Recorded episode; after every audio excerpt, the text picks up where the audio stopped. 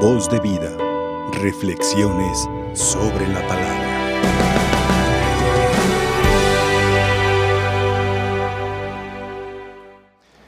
¿Quién subirá hasta el monte? ¿Quién podrá entrar en tu templo? El de corazón limpio y manos puras. Corazón limpio y manos puras. Pueden sentarse. Aquí tenemos un corazón limpio. Aquí tenemos un corazón que tiene ojos. Aquí tenemos un corazón que tiene oídos. El corazón de Cristo tiene oídos. Y por eso, por eso también nosotros debemos con el corazón escuchar, porque nuestro corazón tiene tiene oídos. Cuando nos ponemos a contemplar, contemplamos y escuchamos con los oídos del corazón. ¿Quién puede entrar a tu templo? El de un corazón limpio y unas manos limpias. Aunque están manchadas de sangre, aunque tienen la marca de los clavos, las manos de Cristo están limpias. Qué importante es limpiar en nuestra vida las manos. Qué importante es quitarle a nuestras manos lo que las manchan. Por eso, por eso me encanta cuando dice San Agustín, vacía tus manos. Tus manos están muy llenas. Vacía tus manos porque quiero poner muchos regalos en tus manos, pero ya no caben los regalos porque tus manos están llenas. Vacíalas, vacía tus manos. Y es lo que hoy hemos encontrado en esta mujer. Ha vaciado lo que tenía. A ver, ayúdenme. ¿Cuántas moneditas dio la pobre viuda? Dos moneditas. Era lo que tenía. Y sus manos entonces se desprendieron. Soltó. ¿Para qué? Para que llegaran muchos dones. A cambio de dos monedas, escucha aquello. Esa mujer ha dado más que todos. Gran elogio, gran elogio de Jesús para aquella viuda. Gran elogio de Jesús para aquella mujer que tal vez nadie la veía. ¿Por qué? Porque en el mundo judío las viudas eran tenidas como despreciadas. Incluso se llegaba a pensar, una persona que quedaba viuda era una persona que quedaba maldita. Por eso de ahí algunos estudiosos dicen, Cristo no dejó a María sola para quitar aquella mentalidad. Cristo no dejó, aunque María era viuda, cuando Cristo está en la cruz, dice Cristo, mi madre se queda sola, soy el único hijo, no va a tener hijos entonces, viuda y sin hijos, sin esposo, sin hijos, entonces el mundo judío la tenía como tal vez maldecida, abandonada por Dios. Y por eso Jesús dice, para que mi Madre Santísima no se quede sola, le digo a Juan, a ver, ayúdenme. Juan, ahí está tú. Madre. Juan, ahí está tu madre. Madre, ahí está tú. Ahí está tu hijo. Entonces María no está sola. Tiene un hijo. Y Juan nos está representando. Somos los hijos de María. Por eso, perdón que hable de mí, pero a mí me encanta mucho dirigirme a ella y continuamente le digo, soy tu hijo. Soy tu hijo. El 11 de noviembre fui a la Basílica de Guadalupe para darle gracias porque ahí fue mi primera misa. Cumplí 25 años de sacerdote y llegué ante ella y le dije, aquí estoy, soy tu hijo sacerdote. De hecho, en la oración, si me, si me permiten compartir, en la oración digo, Santa María de Guadalupe, Madre de Dios, ruega por nosotros los pecadores, especialmente por mí, tu Hijo sacerdote, ahora y en la hora de nuestra muerte. Amén. Amén. Amén. Entonces, soy tu hijo. Un consejo, no dejes de decirle a María, soy tu hija, soy tu hija. Aquellas personas que están en casita, que están enfermos, miren a María, seguramente ahí en su casa tienen una imagen de María y dile, soy tu hijo, María, soy tu hijo. Aquí tenemos una hermana religiosa y seguramente, hermana, lo dirás continuamente, soy tu hija, soy tu hija. Y una madre jamás va a abandonar a su hija, una madre jamás va a abandonar a, a su hijo. Esta mujer viuda se desprende de sus dos monedas. ¿Por qué? Porque tiene toda la confianza. Estamos hablando de una mujer de fe, pero también estamos hablando de una mujer que está ubicada. Está en el templo. ¿A dónde estamos ahorita nosotros? ¿En él? Estamos en un templo, en un templo edificado a Dios nuestro Señor. Y en este templo hay alguien al centro. Mi Jesús sacramentado está vivo aquí. El templo donde vive Jesús es la casa de Dios. Algunos dirán, y se equivocan cuando dicen, es que Dios está en todas partes. Sí, Dios Padre, Dios Hijo, Dios Espíritu Santo, sí, está en todas partes. Más, el Santísimo, Dios vivo, en carne, en sangre, en alma, está aquí. Y cuando nosotros entramos a un templo, encontramos una, una lucecita que nos dice que hay una persona, que hay alguien, hay alguien, hay, hay una presencia. Entonces, esta mujer viuda tiene un esposo. La viuda tiene un esposo. Jesús. No tiene el esposo material. Tal vez, no sé, se llamaba Jacob, Isaías, este, Abraham su esposo, no sé.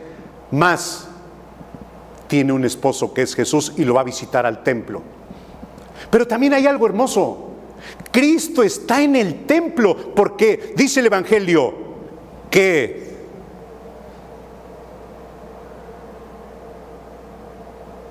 levantando los ojos. Seguramente así estaba Jesús. Estaba meditando, estaba haciendo oración. Pero su corazón, su corazón le avisó, hay una viuda cerca de ti, hay unos ricos cerca de ti. Y levantando, levantando la mirada, los vio. Nunca digas que Dios está lejos de ti, nunca lo digas, porque es una mentira, porque te estás engañando, porque lo estás chantajeando. Nunca digas Dios no me ve, Dios te está mirando siempre, siempre, siempre. Que estás tocando las cuerdas de la guitarra, Dios te está mirando que pasas a proclamar la palabra de Dios, Dios te está mirando. Que vas al templo, que te quedaste dormido en el templo, Dios te está mirando. Pero no solamente te mira de qué color vienes vestido, Dios te mira más adentro, más adentro. Dios sabe cómo estás en el templo. Él está en el templo esperándote. Y vio a esa mujer y dijo, ella ha dado más que todos. ¿Por qué? ¿Por qué son más dos monedas que tantos y tantos de miles de los ricos? ¿Por qué vale más dos monedas? ¿Por qué? Porque Dios ve la, escuchen esto, Dios ve la cualidad no la cantidad. Ahí está la clave. Dios ve la cualidad, no la cantidad. ¿Con qué cualidades esta mujer lo dio? ¿Cuál era su cualidad primordial de esta mujer y que nos está llamando a cada uno de nosotros? La generosidad, el desprendimiento. ¿Cualidad de esa mujer? Desprendimiento. Donarse, darse, darse. Entonces, queridos hijos, felicito y aquí hago una, una llamada a aquellos que viven en mi parroquia el año pasado continuamente estuve repitiendo esta frase. No vivas como si la parroquia no existiera. No vivas como si la parroquia no existiera, porque hay muchos que viven como si no existiera la parroquia, como si no existiera el párroco. No, tenemos una parroquia. Entonces, mi reconocimiento, entonces, mi felicitación a todas aquellas personas que de una manera u otra ponen su sus dos moneditas. ¿Cuántas personas han contribuido para que con sus dos moneditas se edifiquen templos, se embellezcan templos, se conserven los templos? Flores, por ejemplo. Vean, aquí tenemos unas hermosas flores. Alguien las puso. Alguien las puso y alguien puso.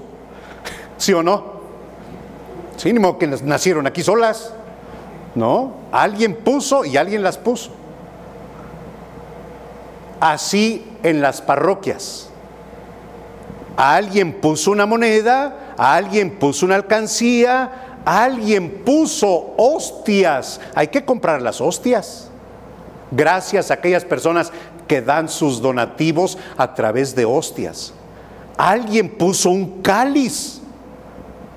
La viuda dos monedas, alguien un cáliz para el templo, porque estaba ubicada, sabía dónde, aquí vive Dios y aquí vengo a dar mi ofrenda, aquí vengo a darme, aquí vengo a entregarme. En nuestras parroquias hay campanas, ¿sí o no? Alguien las puso y alguien le puso. Entonces, gracias por aquellas personas que pusieron campanas. Bueno, lo digo porque en mi parroquia estamos teniendo campanas. sí, imagínense, las campanas anteriores eran de 1800 y pico. INA nos dijo hay que poner campanas nuevas. Bueno, se pusieron tres, cuatro campanas nuevas y la gente, la gente inmediatamente apoyó. Alguien puso unas campanas entonces. Dios bendiga y repito, pues hablo de mi parroquia porque gente muy desprendida, muy desprendida. Padre, ¿qué cuánto cuestan las campanas? Tanto. Ahí está, órale. Y rápido, en dos meses juntamos el dinero. ¿Eh? Gente con fe. Entonces, gente que puso sus dos, sus dos monedas. Gente que se desprendió. Que hay que pagar la luz. Bueno, ahí están las dos moneditas. Alguien se pregunta, no sé, se han preguntado alguna vez, oiga padre, yo he ido a la Basílica de Guadalupe y veo que ahí ponen dinero y dinero y monedas y monedas. ¿Qué hacen con el dinero en la Basílica de Guadalupe? Tan fácil. A lo mejor los sacerdotes no lo predicamos mucho, pero quiero que sepan y qué bueno que aquí a través de una pantalla podemos eh, sensibilizar a la gente. La basílica, por ejemplo, ayuda a las diócesis pobres. Hay sacerdotes en diócesis muy pobres. Y ahí la, la, este, la basílica, perdón, la basílica apoya. La basílica tiene comedor para peregrinos. La basílica da becas para sacerdotes que se preparan sobre todo en mariología. ¿Ah? Y así continuamente, obras de misericordia, obras de misericordia. De manera que entonces Sigo diciendo, felicito a tantas personas que han puesto sus dos moneditas. Felicito a tantas personas que han puesto sus dos piedras para construir un templo. ¿Cómo se han construido nuestros templos? De piedra en piedra, de tabique en tabique, de cucharada en cucharada. ¿Sí? ¿Con qué? Con las moneditas que la gente comparte. Cuando tú compartes, se hace esta relación. Hay una relación.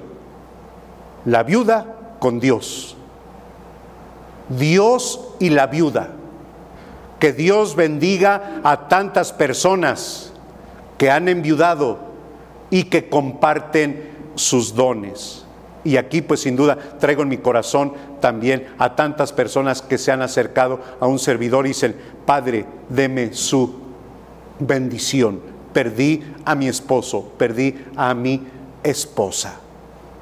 Termino diciendo, Dios no condena al rico, no condena la riqueza, condena la avaricia.